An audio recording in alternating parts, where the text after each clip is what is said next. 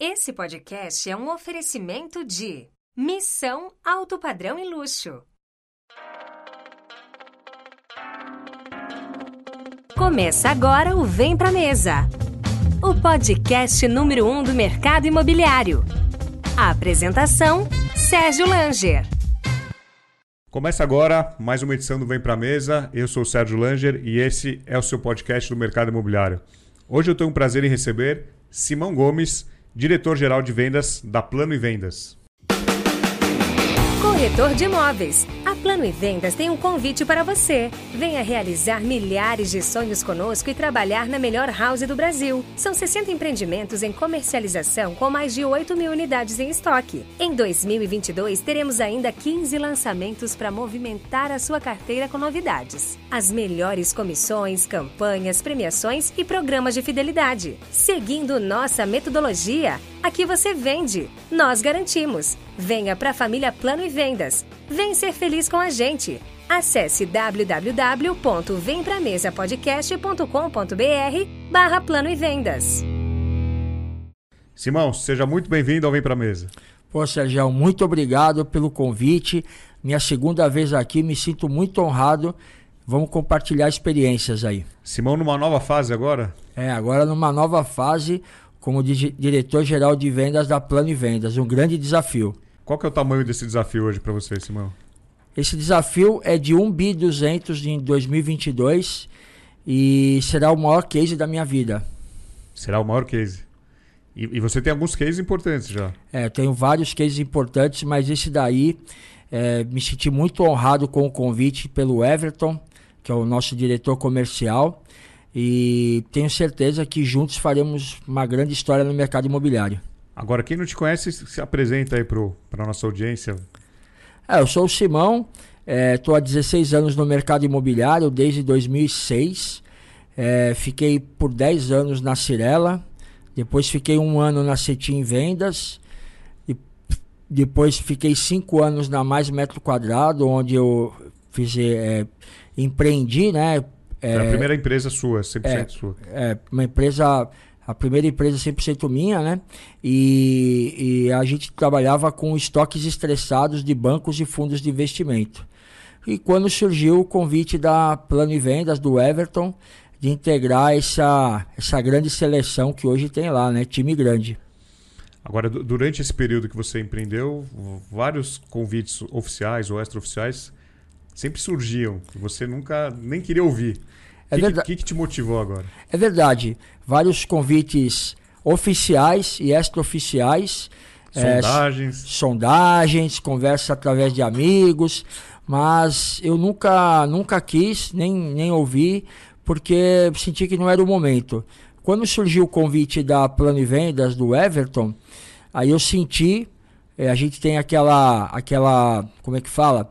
Aquele sentimento, né? Falei, agora é o momento. É um time grande, é um time com grandes desafios. Eu, na minha carreira, eu me especializei em reestruturação de houses, né? E eu, eu fiz esse trabalho pela Cirela em vários locais do Brasil.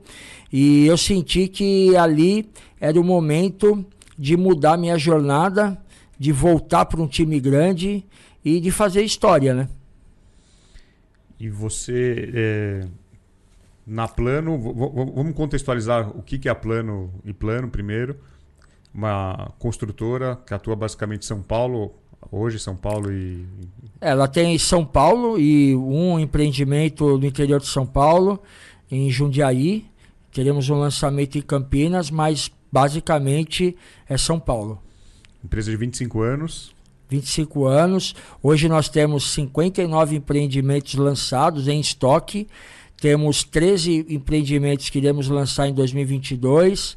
São 20 lojas em vários locais de São Paulo capital. É uma estrutura parruda, uma estrutura de time grande. Além de muito forte no digital, tem essa questão de muito, muitas, muito pontos de vendas, né? Lojas físicas. Isso, são lojas que tem toda uma estrutura e dali, daquele ponto, consegue vender qualquer empreendimento. Não é um stand de vendas, é uma loja onde os corretores trabalham, tem toda a estrutura para eles, né? E acaba vendendo em todos os locais. Hoje eu estava lendo uma matéria da, da, falando que a XP vai começar a abrir loja física. Não sei se você chegou a ver. Não, não vi. Vai começar a abrir loja física. E aí questionaram, né? Pô, XP, digital, loja física. A gente vai dar uma experiência para o cliente.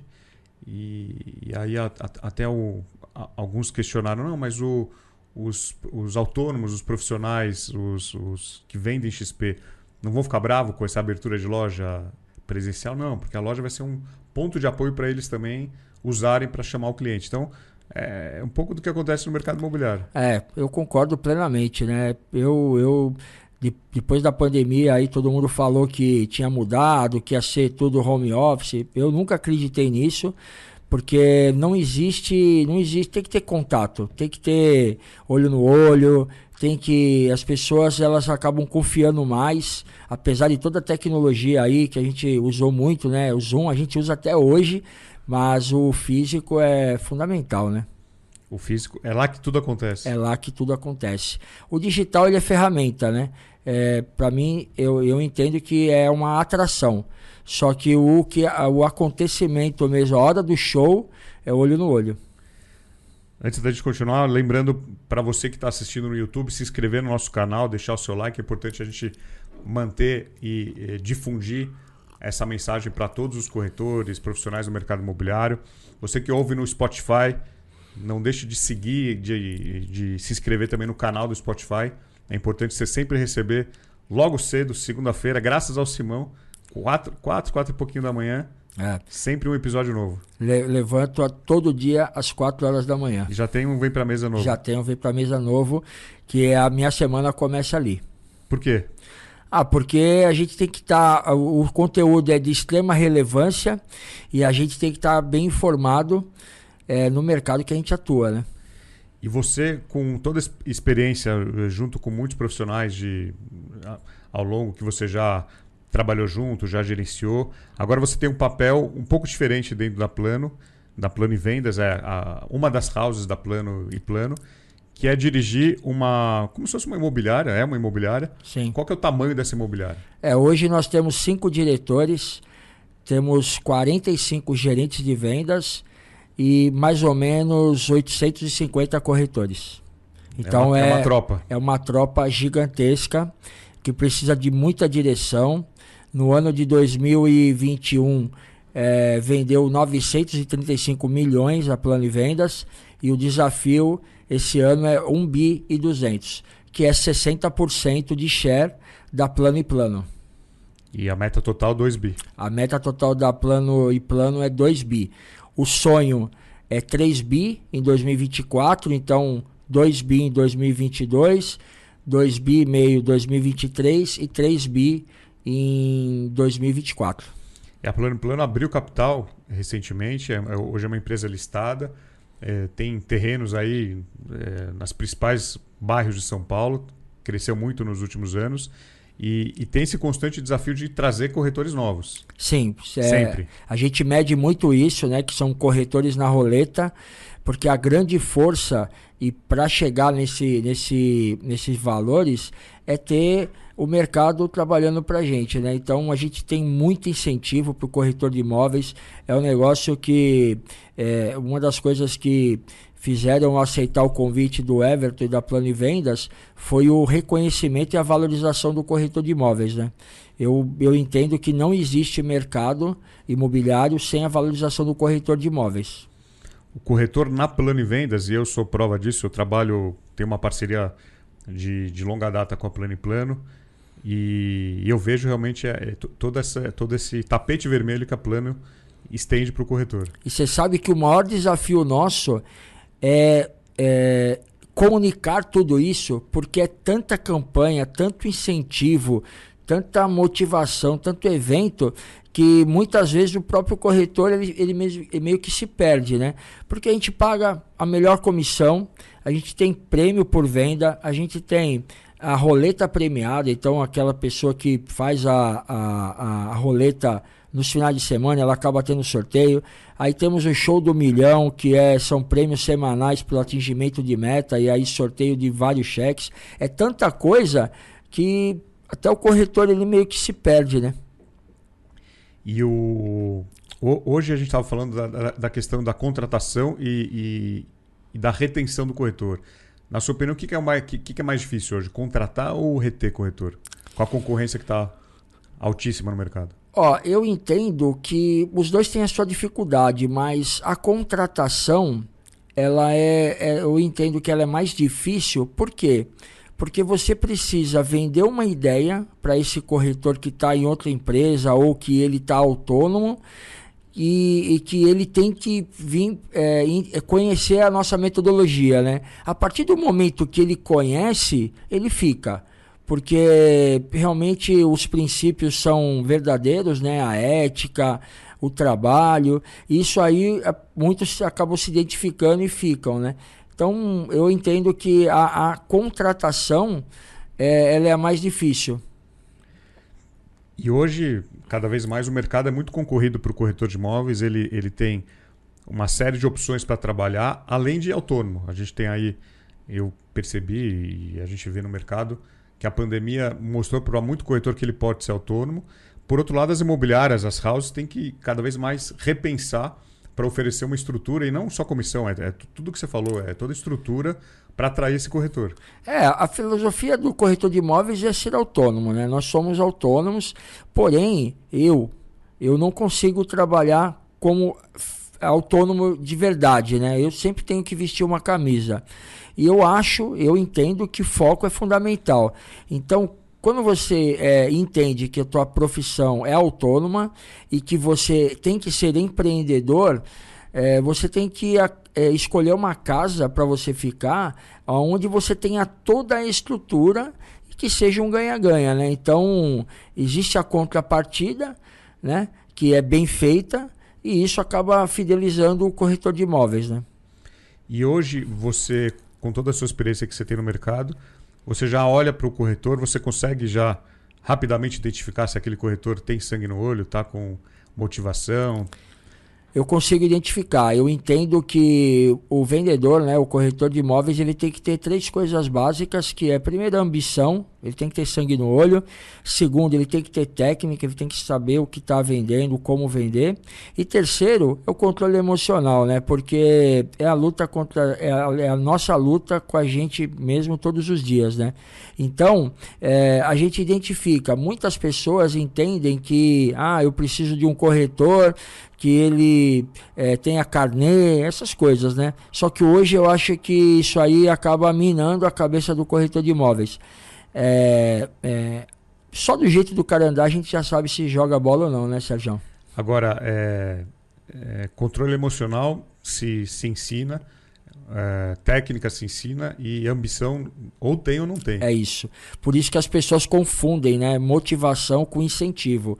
O que uma empresa faz, o gerente faz, o diretor faz, é incentivar. A motivação é interna, né? A gente não consegue colocar motivação em ninguém. Ou o cara é motivado ou não é motivado, né?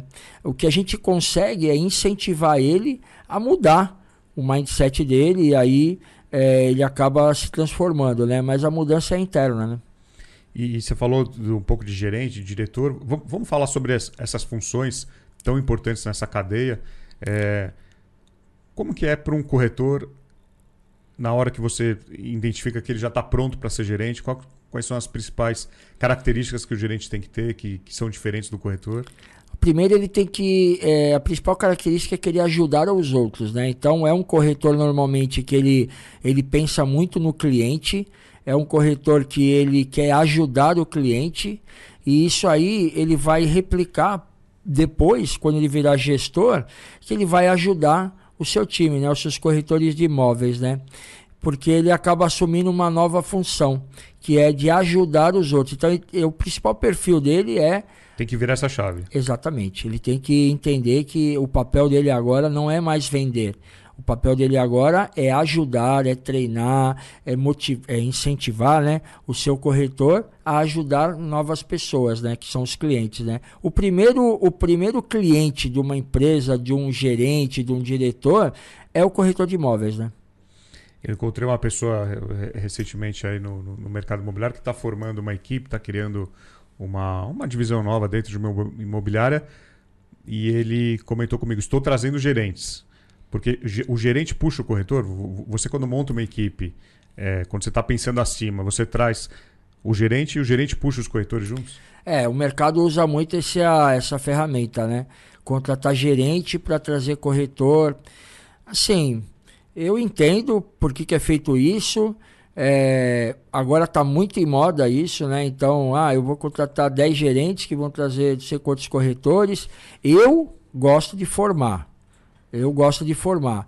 E é isso que a Plano Vendas ela já tem no seu DNA, que é formar pessoas, e eu vou, é, vou potencializar isso.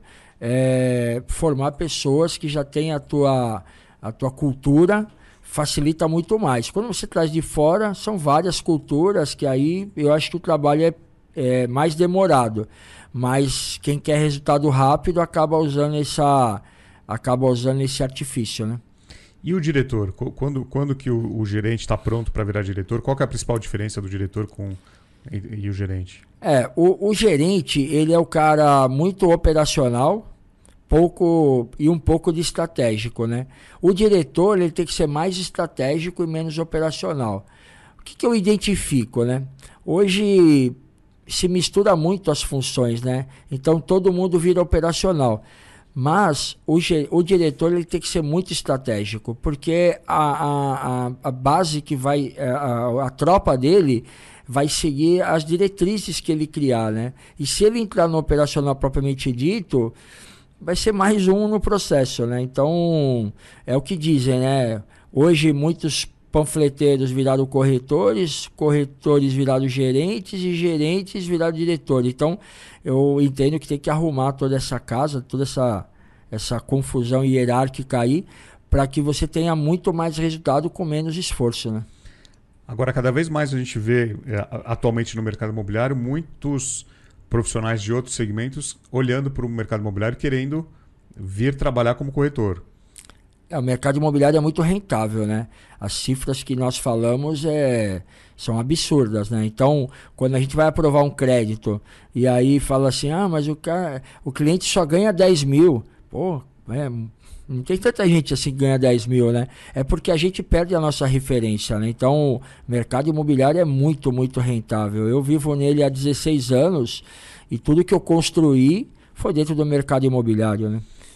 Agora, tem muita gente olhando para o mercado de alto padrão. Eu, eu mesmo estou muito ligado também no mercado de alto padrão, mas não deixo de olhar para o segmento econômico, que é um segmento que, que gira muito mais, né? ele tem um volume grande e a gente vê em, em várias construtoras, e na, na, Plano é um exemplo, muita gente ganhando muito dinheiro vendendo imóvel econômico, vendendo imóvel de ticket mais baixo.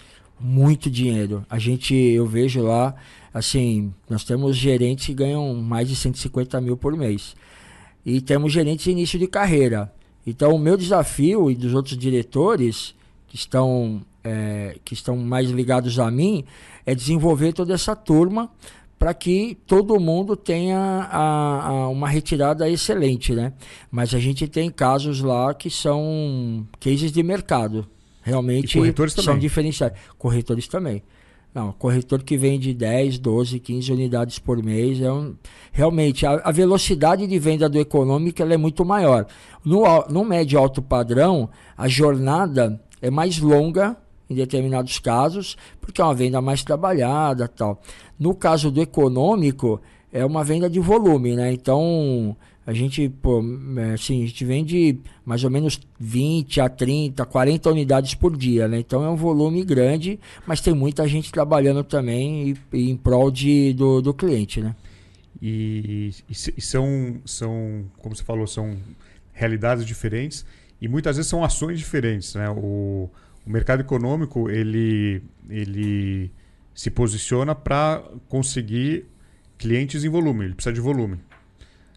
E, e olhando também para ações, muitas vezes ações em ponto de venda, ações em estações de metrô. O que, que, que, vocês fazem? O que, que, a, que, a Plano faz? Que você pode falar de algumas ações aí que é, tem que pegar o cliente pelo braço, realmente. É, o, assim, o, o, acho que em todo segmento não importa médio, alto, econômico, eu acho que tem que ser o corretor raiz. É o corretor que usa hoje a tecnologia a seu favor, então ele acaba A tecnologia facilita muito o trabalho do, do corretor. No caso do econômico, é, além, da, além do digital, do online, é feito muita ação offline pelo próprio corretor. É a filipeta, é etiquetar o material, é no terminal de ônibus, é no supermercado. São várias ações. A plano e vendas, né, ela dá muita estrutura para os corretores.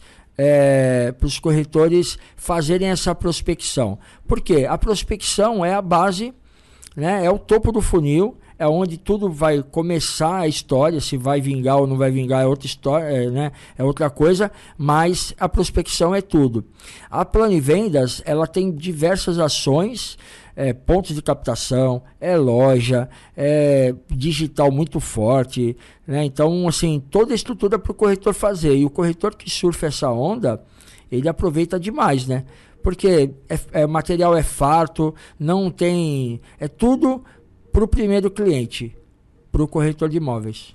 E a parte de crédito, que para um, o segmento econômico é fundamental.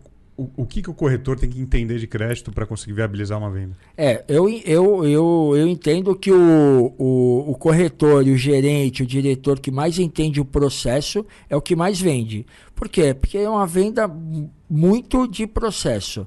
É, não dá para deixar é, é, não dá para deixar para um terceiro avaliar o crédito. Então, assim, tudo é feito uma pré-análise para que chegue mais redondo e o crédito seja aprovado rapidamente. A Plano Vendas tem várias assessorias aí que dão essa velocidade, essa celeridade no processo. Porém, é, assim, quando o corretor reclama muito do crédito, né? A gente vai avaliar mesmo o processo sempre teve alguma falha ou outra que poderia ser feito diferente e que acaba demorando, porque a matéria-prima do crédito é documento. Se você não tem todos os documentos direitinho como a Caixa Econômica exige, vai acabar parando o processo em algum lugar, né? E o. Você estava falando um pouco do, do crédito. a, a gente sabe que a aprovação de crédito é, um, é, o, é, o calcanhar de Aquiles aí de todo o processo, né? O, essa agilidade é, é importante para para que o cliente tenha noção se ele pode ou não pode, o que cabe no bolso dele. É, é, é, é, tudo, né? Mas o Brasil ele vive uma situação, a população brasileira vive uma situação diferenciada. Então, assim, temos muito problemas de crédito, Serasa, negativação, né? Então, tudo bem, mas assim, a celeridade é tudo, né? Por quê? Porque nem o cliente mesmo ele sabe que pode comprar. Então, a primeira coisa que o corretor é, faz, pelo que eu observo bastante, é mostrar para o cliente que ele pode comprar. E o cliente muitas vezes ele não acredita, né? E, e os preços são muito atrativos hoje, as taxas de, ju de juros muito atrativas e o próprio cliente fala, será que eu posso mesmo? Com entrada de 200 reais, 100 reais, até 500 desconfia. reais. Até desconfia, né? Mas pode comprar. Hoje o que a gente vê é o mercado Casa Verde Amarela muito pujante. A gente tem grandes players aí, né? A, a Plano e Plano é uma das maiores aqui em São Paulo. Hoje é, é, é uma das maiores, né? Uma das líderes aí. 15% de todos os apartamentos Casa Verde e Amarela vendidos em São Paulo são plano e plano. Então isso aí dá um cartão de visitas bacana para a gente. E a gente é, treina os corretores para que eles gerem muito o círculo do poder com o cliente, né? Que é gerar confiança e pô, é muito satisfatório ver a alegria e a emoção de, de uma venda. Eu participei, eu tava, eu cheguei numa loja no sábado, sábado de carnaval, é, na loja da Guarapiranga, onde um casal estava comprando. Essa menina chorava tanto porque ela estava há um ano e meio é, tentando comprar o imóvel, né? Eu não sei se eles eram casados, mas pela idade acho que não. É, ela estava um ano e meio. A hora que ela conseguiu resolver a vida dela, ela tinha sido fiador, fiadora do irmão. Aí, aí, enfim, um ano e meio foi uma forte emoção. Até eu me emocionei na hora porque realmente é um sonho realizado, né? E o, o corretor também sente isso, né? Quando, quando o corretor ele, ele trabalha muito ligado à emoção, porque o, o Casa Verde Amarela, o segmento econômico, diferente do médio alto, você lida muito com essa, o emocional, né? Ah, se vira da família, Se vira né? da família. Porque esse corretor, ele estava há um ano e meio acompanhando essa cliente. história. então, assim, ele participou muito, né? Então ele acaba se envolvendo emocionalmente. E o que mais a gente vê é isso, né? A gente vê, a gente fala muito de volume de vendas, que realmente os volumes são altos, mas a maioria dos casos o corretor ele acaba se envolvendo muito, é, ele vira da família. Agora, um corretor que acompanha todo esse tempo uma, uma possível venda e não desiste é um corretor diferenciado. é muito diferenciado, porque a jornada, a jornada de compra, ela tem as fases dela. Então, o corretor organizado que faz a gestão da sua carteira, ele consegue identificar em que momento da jornada o cliente está. Quando ele está no final, a venda é rápida. Só que quando ele está no início, na aprendizado e descoberta, ou aparece um problema de serasa, de renda, ele tem que fazer, ele tem que deixar o cliente na, na- no, no estágio certo, a- é, alimentar e acompanhar esse cliente até ele, se, até ele chegar no final da jornada, que é a compra. Né? Então, o corretor que faz a gestão da carteira, a gestão da carteira é fundamental. A gente cria incentivos lá na, na Plano e Vendas para que o, o corretor sempre olhe a carteira. Né? Sempre quando a gente espreme a carteira, sempre sai venda. É, a gestão da carteira, quando você fala, é o, todo corretor tem uma carteira de clientes, alguns centenas, alguns milhares, depende do tamanho da carteira. Agora, tem aqueles clientes que estão mais próximos da venda e tem aqueles clientes que estão no início da jornada, estão começando a, a escolher se vai comprar, se vai alugar, se, se vai usar isso, aquilo. Então, o, o corretor tem que ter essa, essa paciência. Ó, no mercado de casa verde e amarela, mercado econômico, na minha, no meu entendimento, todo cliente vai comprar. Se vai ser agora ou vai ser daqui um mês, dois meses, três meses, aí o corretor tem que avaliar. Mas ele vai comprar, seja com você ou com outra pessoa. O corretor, como eu disse, que faz a gestão correta, cria o ciclo do poder, confiança, gera confiança com o cliente, ele vai vender. Agora, se o corretor é aquele imediatista que pega e dá aquela pressão para vender na hora e o cliente não está no momento de compra, ele perde esse cliente e outro vai pegar. E, vo- e você tinha comentado no, no- no início sobre o controle emocional. Você fala muito disso, do controle emocional. É, Como trabalhar isso na cabeça de- da equipe, dos corretores, dos gerentes? É, é a, a grande- a grande batalha da nossa vida é na nossa mente, né? Então, é, a pessoa precisa ter uma, uma, uma, uma vida familiar organizada, uma vida financeira organizada, para que ele consiga Desempenhar o papel dele. desempenhar o papel dele. Porque a gente vê aí muitas pessoas não têm controle emocional, não tem, é, não tem psicológico para atender um cliente. E aí é que entra a função do gerente de vendas, do gestor de loja, que a gente chama, né, que são os coordenadores, que aliás a Plano e Vendas tem maravilhosos coordenadores que fazem aquele trabalho mesmo e ajudam o corretor, que é nosso primeiro cliente, a fazer a venda. E aí, é, conforme vai fazendo as vendas, a, a parte financeira vai melhorando e tudo ao redor é, melhora, né? Lógico que tem casos críticos que não é financeiro e que acaba tendo muito problema pessoal e, a- e interfere no, no profissional. Mas problema pessoal tem que ficar em casa e problema, e problema profissional é no trabalho. Eu entendo que é, a gente trabalha muito, né? Corretor de imóveis trabalha muito. E foi um dos compromissos que eu assumi na Plano Vendas e eu gosto de estar presente nos plantões, é sábado, domingo. É, a gente entende, a gente fala sempre o seguinte, que dinheiro não traz felicidade, mas acalma os nervos, né? Então a gente precisa ter uma vida financeira bem bacana, que é para proporcionar isso para nossa família. E aí é, o controle emocional ele acaba ficando bem melhor, porque não tem tanto problema assim que, que não se resolva, né?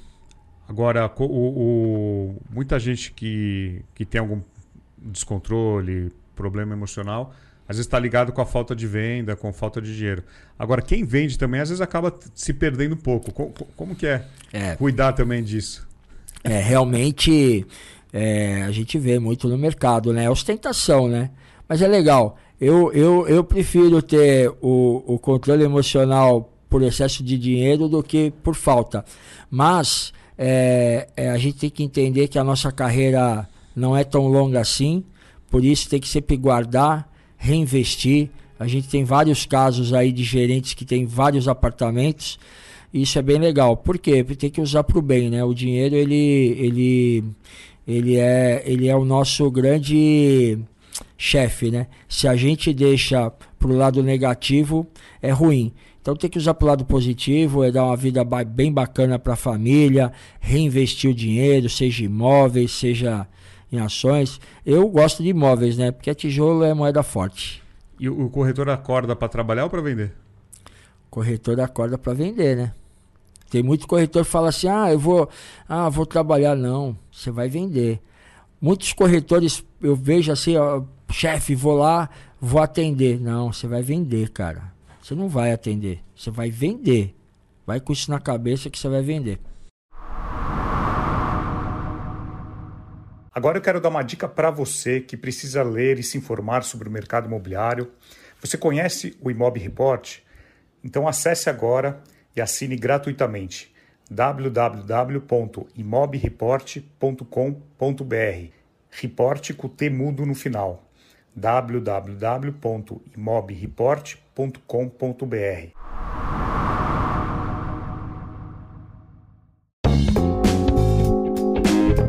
Agilitas, uma instituição autorizada pelo Banco Central e pertencente ao Grupo Rendimento, disponibiliza ao mercado imobiliário as melhores soluções. Conheça a Pagadoria Agilitas, o sistema de gestão de comissões que conquistou imobiliárias, incorporadoras e construtoras. Para mais informações, acesse www.agilitas.com.br. Hoje falando um pouco sobre, sobre essa, essa ostentação que você comentou. Tem muito Instagram, tem muito rede social. Há 5, 10 anos atrás não tinha essa quantidade. E tem muito corretor que eu conheço que já teve depressão, e você também já deve conhecer, de ficar olhando outros corretores é, nas redes sociais e pensando que nunca vai conseguir chegar naquele nível. É, eu, eu, eu assisti uma palestra uma vez é, numa convenção de gerentes da Cirela, onde o palestrante disse o seguinte: antes de bater palma para os outros, bata para você. Então, eu levo isso para minha vida pessoal e falo para todo mundo que eu conheço. Tem muita gente na internet que é corretor de imóveis de sucesso de Instagram. Então, vá a fundo, saiba quem você segue, quem você olha. A rede social, ela tem que canalizar para o mindset positivo. Quando você está vendo a vida dos outros e está te fazendo mal, muita atenção. Corta, né? Corta. Eu eu sigo, não sigo tantas pessoas assim, mas eu sigo pessoas que me agregam, é, que, que me ensinam coisas e que deixam a minha cabeça bem mais leve. Eu, eu, eu fiz há dois anos atrás, eu até fiz uma, uma baita de uma faxina no meu Instagram. Por quê? Porque era tudo de mentira. E a gente sabe, né, Sérgio, quem é de verdade e quem é de mentira, né? Sim. E pro, projetando um pouco do que você olha pela frente, né? A gente está terminando agora um período de pandemia onde muita coisa mudou na cabeça do, do corretor, do, do cliente final. É, a tecnologia veio para fortalecer e para se solidificar no mercado. É, que, que você olha para frente aqui? Como, como, é que você projeta? O que, que vai, como vai evoluir o mercado? uso de tecnologia, comportamento do consumidor.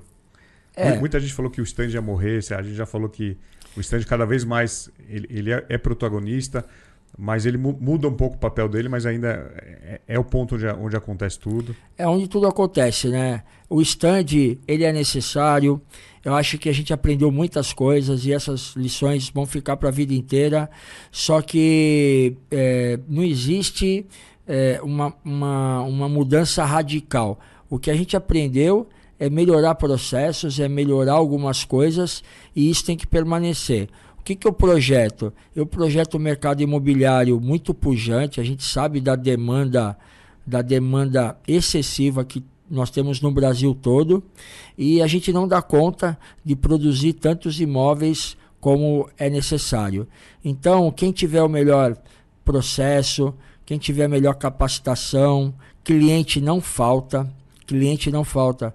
Eu vejo, é, assim, a gente vê é, corretores sem vender e, eu, e o meu trabalho é fortemente em cima de quem não vende. Mas é, é um trabalho forte como, como cuidado. Eu, eu, eu quero desenvolver e o meu papel é ajudar os corretores a ter alta performance. E eu fico muito em cima de quem não vende para entender e ajudar que ele reverta esse quadro. Porque cliente não falta. A gente só tem que fazer é, o que tem que ser feito, que é prospecção, né? Hoje com a tecnologia ela está bem mais fácil, mas eu também vejo muita gente mal acostumada, achando que, que ser corretor de imóveis é ficar no sofá recebendo lead. E no sofá, né, Sérgio, você sabe que ninguém vende nada, né? Ninguém vende no sofá? Não, no sofá ninguém vende nada. E no sofá também ninguém compra nada. Por isso que hoje eu já não entro tanto em, em negociação, né? Mas quando começam as resenhas aí, por que, que o cliente não comprou e tal, aí eu falo, ó, gente, se não, se não olhar no olho, não vai. Então, no sofá ninguém compra nada. E você, ao longo da sua carreira, eh, trabalhou e morou em algumas cidades do Brasil. Isso te deu uma, uma bagagem, uma experiência grande. E agora, em São Paulo, você tem a possibilidade de, de liderar pessoas de várias cidades, vários estados. Que, que, qual, qual que é o aprendizado que você traz aí desse, desse seu tempo aí fora de São Paulo? E esse contato com pessoas que vêm para São Paulo para morar, para trabalhar e, e, e, muitas vezes não tem, não tem aquele mesmo, aquele mesmo é, como eu posso falar, não tem aquele mesmo ritmo de São Paulo. Você, você tem que dosar isso, você já consegue perceber como é que você faz para é, colocar come... todo mundo na mesma página. Eu comecei, eu, eu, eu saí de São Paulo para fazer o trabalho de reestruturação das houses da Cirela em 2010. E realmente, eu, a primeira cidade que eu fui foi São Luís do Maranhão. E a gente chega já com uma velocidade maior do que o local, né? E pá, porque a gente é de São Paulo, tem outro ritmo tal. E o que, que eu aprendi em assim, nessa, nesses esses anos todos viajando e pela mais metro quadrado também a gente fez operação em vários locais do Brasil. É, todo lugar que a gente chega, né, Sérgio? E se a gente ganhasse cada vez que a gente escutava que aqui é diferente, que aqui as coisas são diferentes, a gente estaria rico hoje, né? Mas e o que eu sempre disse é o seguinte: de tanto escutar que aqui é diferente, eu acho que tudo é igual, né? Então o, o, o a gente venda é venda, em todos, em todos os lugares do mundo.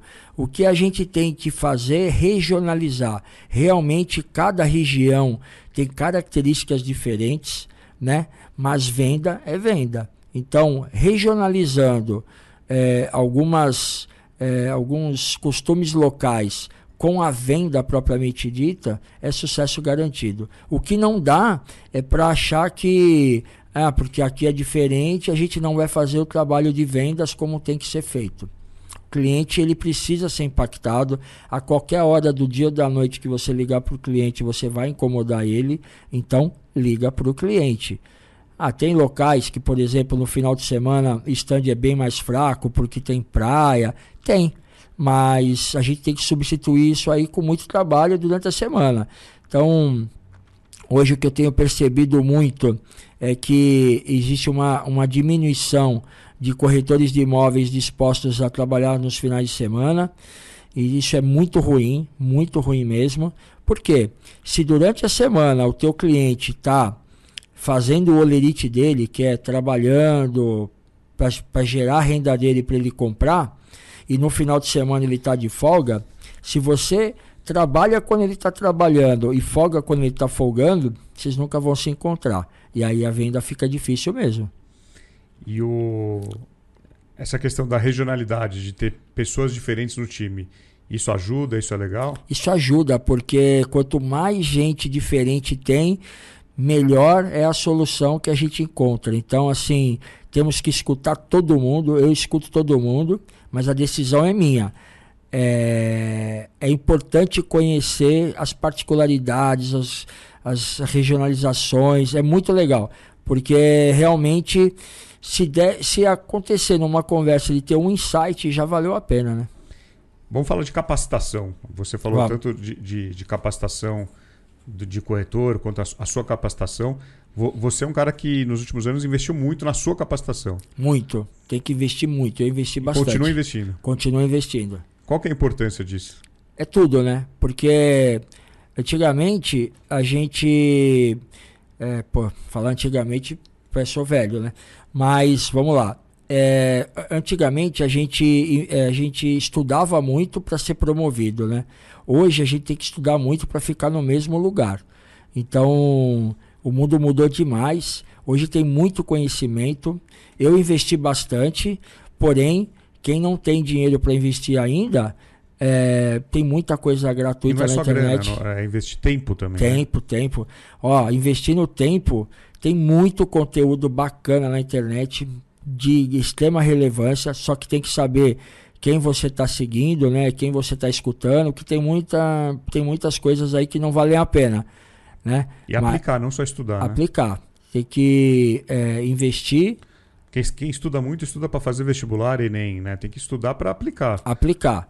É, porque a gente consegue gravar, né? Então, quando a gente estuda e aplica, a gente começa a ver se dá certo ou não dá certo na, na nossa situação e aí vai mudando, né? E a gente vai aprendendo cada vez mais e vai conhecendo muitas pessoas. O network é muito importante e a gente vai aprendendo, né? Tem muita coisa bem bacana aí na gratuita e tem muita coisa paga também, que aí a pessoa vai evoluindo e começa a investir cada vez mais, né? E a, a questão de capacitação dos corretores, né? O, quando a gente olha para o mercado de corretagem, a gente vê um, um, um desnível. Você tem corretores é, mais capacitados, menos capacitados, como qualquer, é, como qualquer segmento. Você tem que nivelar, você tem que capacitar. É, qual é a importância também de capacitar, treinar corretor, de, de, de ter isso constante na, nas empresas de vendas? É uma obrigação, né? Porém, a gente tem que avaliar sempre é, o, o, aproveitamento, né? Tem muitas pessoas que elas, elas entendem que elas sabem tudo, né? E aí é muito difícil mas a obrigação da empresa é capacitar a, a, o, o, seu time e tem que investir cada vez mais. Muitos aproveitam, alguns não aproveitam, que é uma pena, né? Porque são investimentos altos que é para todos, né? Mas infelizmente alguns é, não conseguem aproveitar, não, não dão valor para isso, né? Que é uma pena. E esse justo é um, é um, exemplo de investimento de tempo, né? Porque a, a construtora a imobiliária vai te dar o treinamento, vai dar para o corretor, para o gestor, e a única coisa que ele tem que fazer é aproveitar. Ele não tem que tirar, desembolsar nada e talvez ele não valorize isso. É, não valoriza, porque, por exemplo, na, na Plano Vendas, a gente tem webinar praticamente todos os dias, né? É de crédito, é de atendimento ao cliente, é de relacionamento com o cliente, de processos internos. E a gente torce para que esteja sempre cheia a sala, né? Para que todo mundo esteja na mesma página, né? Muitos não aproveitam, mas aí o mercado é seletivo, né? O mercado, o mercado mesmo diz, é, diz se o cara, se a pessoa vai ser de sucesso ou não vai, né? Como eu gosto de falar bastante, cada um tem o resultado que merece, né? E, e, falando em treinamento, você agora está participando de um programa de capacitação que o Everton está implementando lá na Plano para os gestores. E eu, eu, tive a oportunidade de, de estar essa semana junto lá. Eu estava olhando o, o, tamanho da. Não o tamanho da sala, o tamanho da, do tempo e da quantidade de pessoas, né? todos gestores, diretores, gerentes. É, eu estava fazendo uma conta rápida, quanto custa aquilo? É, eu... Uma hora dentro daquela sala de aula. Uma hora, é verdade é, é muito legal. O Everton é uma pessoa que ele tem muita ele tem muito conhecimento e ele está dispondo do tempo dele tanto antes, né, porque ele para preparar esse esse treinamento sim. E, e, e, e, ensinando a gente diversas técnicas que eu considero muito legal porque eu adoro isso, né, muito baseadas aí no no Vicente Falcone, Ambev. Eu gosto muito do tema, né? Estudo bastante sobre isso. Estou terminando agora também um MBA de gestão exponencial. Gosto bastante do tema. E eu vejo ali é muito legal essa disponibilidade dele de fazer e está e tá alinhando né, com a tropa toda, que é o comando da empresa ali, né? Alinhando o que vai acontecer, né? Então, passando algumas metodologias que que de repente não tá, não é de conhecimento de todos. E ó, eu vou falar por mim, eu falei para ele esses dias, eu vou falar por mim. Muito do que a gente tem, já viu, eu já tinha, já conhecia, mas cada vez que você é, outra pessoa fala sobre o mesmo tema, você começa a ter ideias diferentes, né? Ah, eu acho fundamental, bem legal mesmo. E, e, e, o que eu gostei também é que está abrindo um pouco a cabeça para outros segmentos, para você não ficar só focado no mercado imobiliário. Né? É, ele disse que todos os exemplos vão ser Só usados fora. Fora, do, fora do mercado imobiliário, que é para justamente a pessoa é, é, ter outras visões, né? E eu também comentei com ele que quando a gente fala do mercado imobiliário, pelo que a gente vive o mercado imobiliário, ia bloquear as pessoas em ouvir, porque elas iam julgar o resultado. Ah, isso eu já sei, isso eu já sei, e a, ia não dar tanta atenção, né? Foi muito inteligente da parte dele usar coisas de fora do fora. mercado. Muito legal. É, eu conversei aqui já com, com grandes nomes, eu aprendo sempre na, nos meus bate-papos aqui, e, e, eu, e, eu, me recordo rapidamente de Romeu Buzarello, Alexandre Franco, falando que você tem que olhar para outros mercados, você tem que estar com a antena aberta, ouvindo e, e vendo o que, que você pode é, não copiar, mas você pode adaptar e trazer para o seu segmento.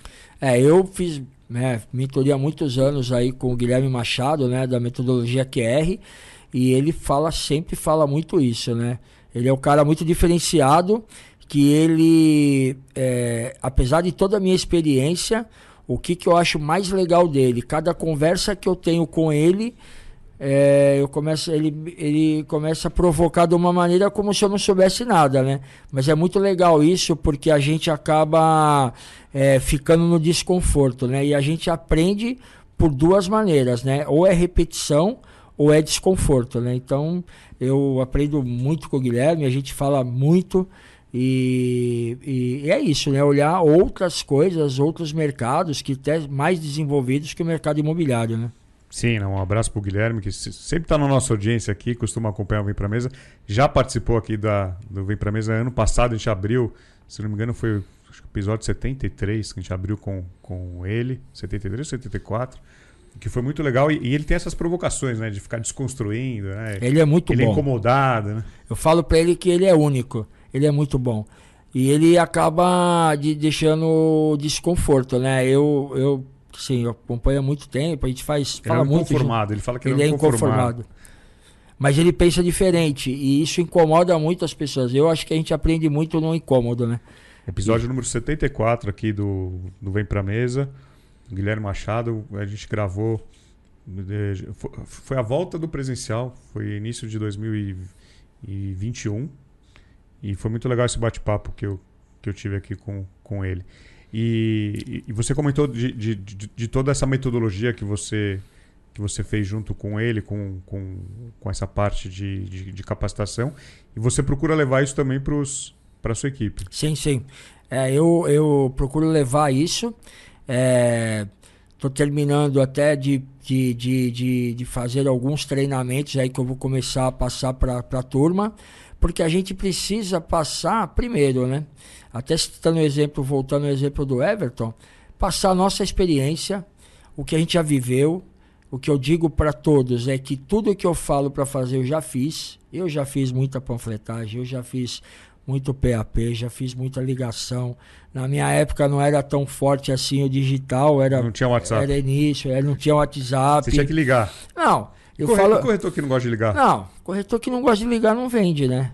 corretor que não gosta de ligar não vende. Então, assim, é, eu, eu falo para assim, a gente conversa, eu vou muito em plantão, né? Muito mesmo. E aí, falou com o cliente? Ah, eu falei. Ah, o que, que ele disse? Aí me mostra uma mensagem no WhatsApp. falei, você não falou, você mandou mensagem. Falar é usar a boca. É, não tem jeito. Se você não provocar o cliente para vir no plantão, para você ter o presencial, é difícil vender. Porque ele está no sofá lá assistindo televisão e você está mandando mensagem. É a mesma coisa, você não tem, assim. Então, eu já fiz muito de todas as ações, assim, sempre fui um corretor muito raiz. É, também a situação financeira me obrigava muito a fazer, né? E, e assim, a gente não tem que inventar nada, é só melhorar o que era feito, avaliar o que está sendo feito e mudar se necessário, né? É o PDCA puro, né, Sérgio? E aí é processo. Processo.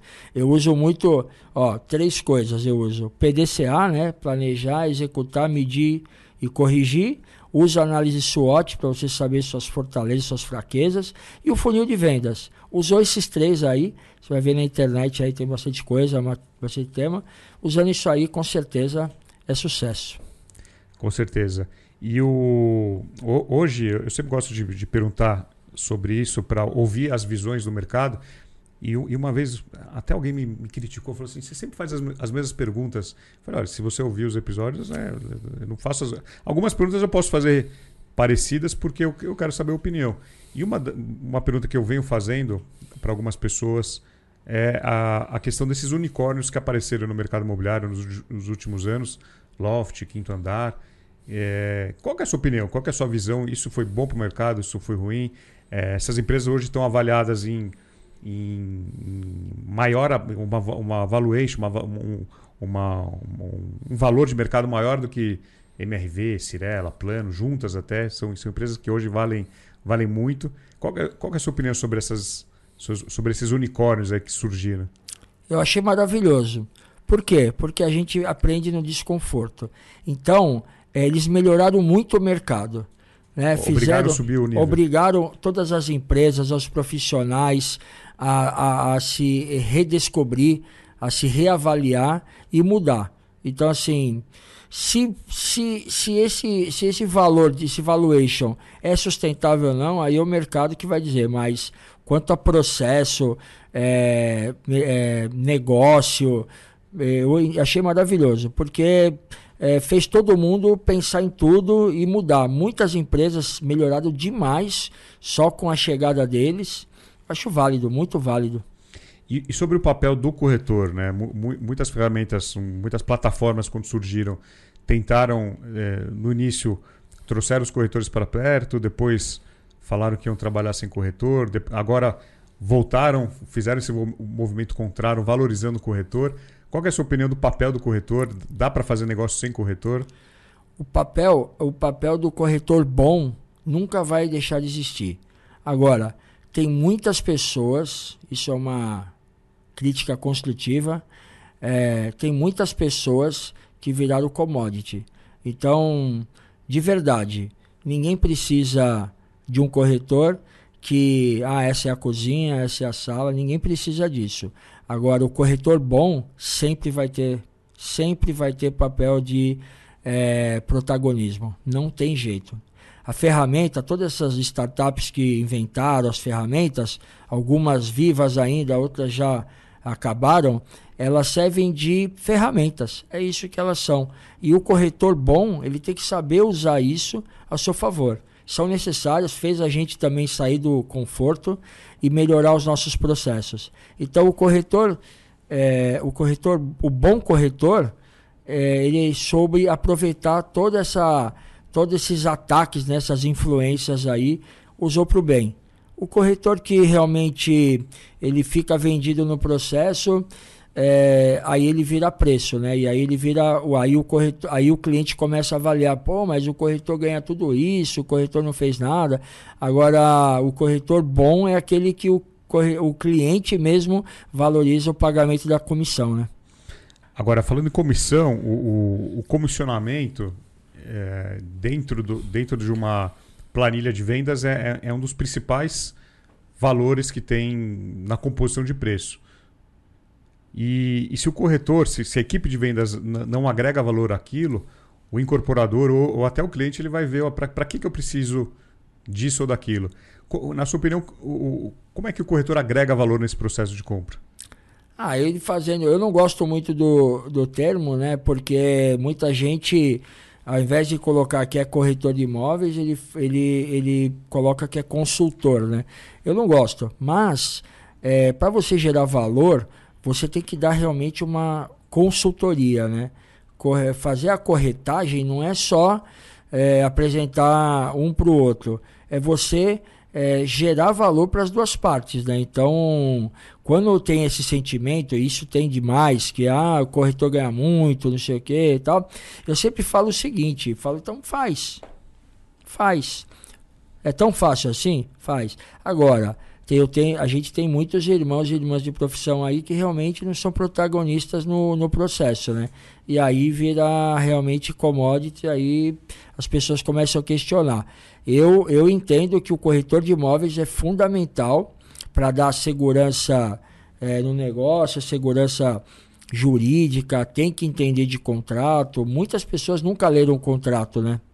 Então, ah, eu tô na eu tô na construtora tal há tantos anos, mas não conhece as cláusulas contratuais, né? Então, acho que tem que ser, acho que a gente tem que se preparar bem, tem que se preparar melhor. É, é, é, ir lá no, no advogado, no jurídico da construtora, ou consultar um amigo se for autônomo, e, e tem informação, né? Fora que a internet tem tudo, né? E eu, eu tava no, no início do ano agora, alguns, alguns meses atrás, em Curitiba, no ICXP, no evento lá, o pessoal do Imob Report, da Cúpula. E eu estava conversando com algumas pessoas de mercado, olhando os expositores, os estandes de, de patrocinadores, de marcas que estavam expondo lá. E alguém falou assim: olha, você reparou que sei lá, 90% das marcas que estão aqui há 4, 5 anos atrás nem existiam? Olha só, é isso. São marcas novas resolvendo problemas antigos. É isso, porque a dor sempre existe, né? Então, o empreendedor é aquele que identifica a dor e ele vai em busca de solucionar essa dor, né? Então tem muita, tem muita empresa nova fazendo um, um excelente trabalho e tem aquelas que não acompanharam a evolução e ao invés de se preparar para melhorar, ficaram só na crítica, né? Criticando isso, criticando aquilo. Eu acho que toda concorrência sadia tem que ter concorrência mesmo e faz a gente melhorar demais, né? E, e você fala muito de dor. Qual é a principal hoje, dor hoje do mercado imobiliário? Caramba! Nossa! Essa... Depende para quem? Para o cliente, para o corretor? Vamos, vamos falar para o cliente. Ah, o cliente, é, a principal dor que eu entendo é ter a confiança em alguém. Por quê? Porque informação tem muita. Tá aí, né? É, meu, ele entra na internet, ele vê todas as propagandas, todos os anúncios, todas as características, os benefícios do, do, dos imóveis, conhece a localização tal, mas ele acaba ficando mais na dúvida do que ter a certeza. Então, quando ele encontra uma pessoa que ele tem o círculo do poder, que ele vai ter a confiança de ouvir, confiar naquilo que essa é, eu entendo que é a maior dor, porque é muito difícil comprar o um imóvel. No meu entendimento, é muito difícil. A pessoa vai comprar um, dois, só se for investidor compra imóvel toda hora, mas normalmente não é assim, né? Então é uma decisão bem difícil.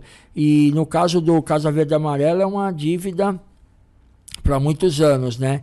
E, e, até, e aí a pessoa não olha ela não entende tanto o processo e ela começa a olhar a sua situação atual e ela fala, mas como que eu vou comprar um imóvel sendo que eu ganho pouco, não sei o que e tal.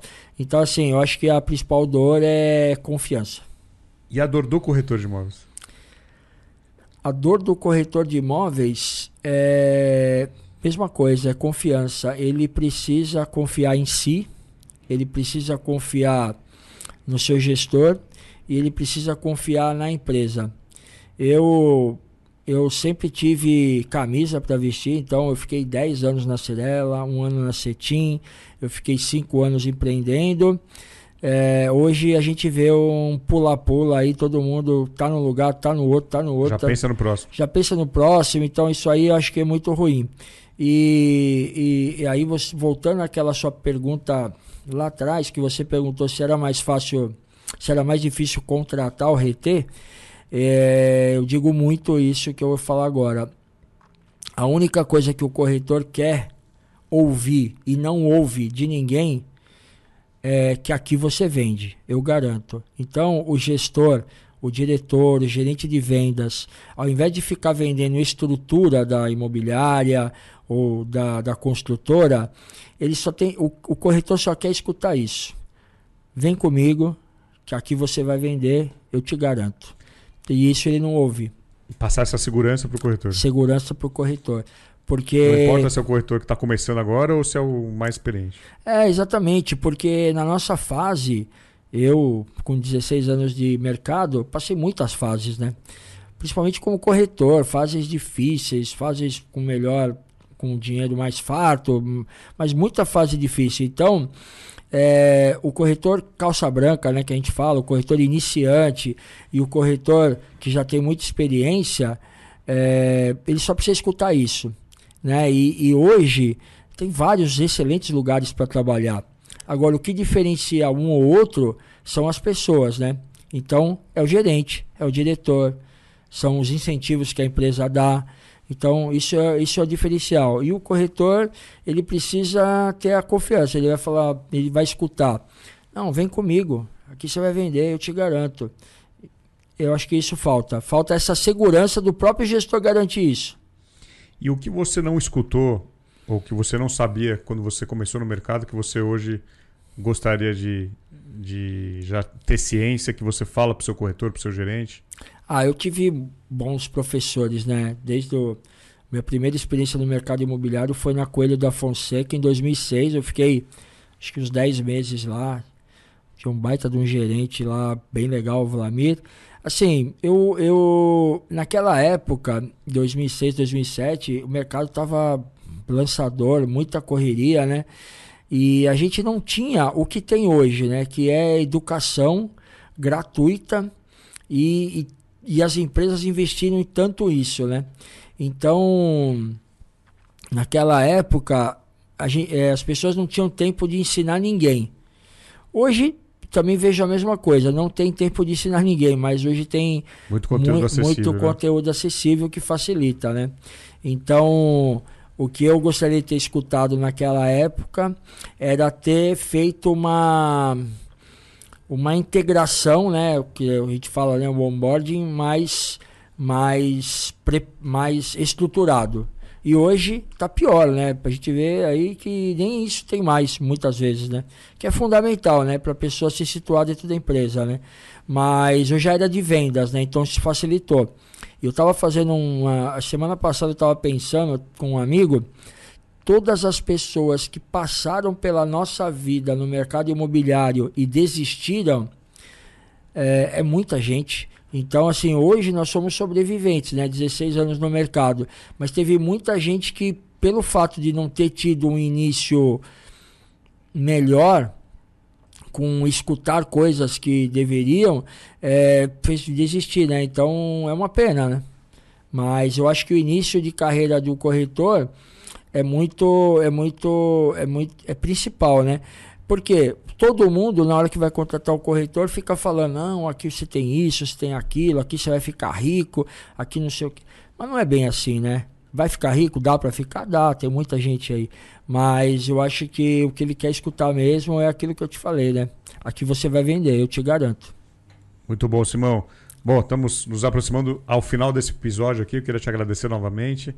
O, a, a primeira gravação que a gente fez foi, não foi, foi online, né? Foi online, foi online. Foi online. É, acho que estava na pandemia, Tava não na lembro. pandemia. Foi online, foi online.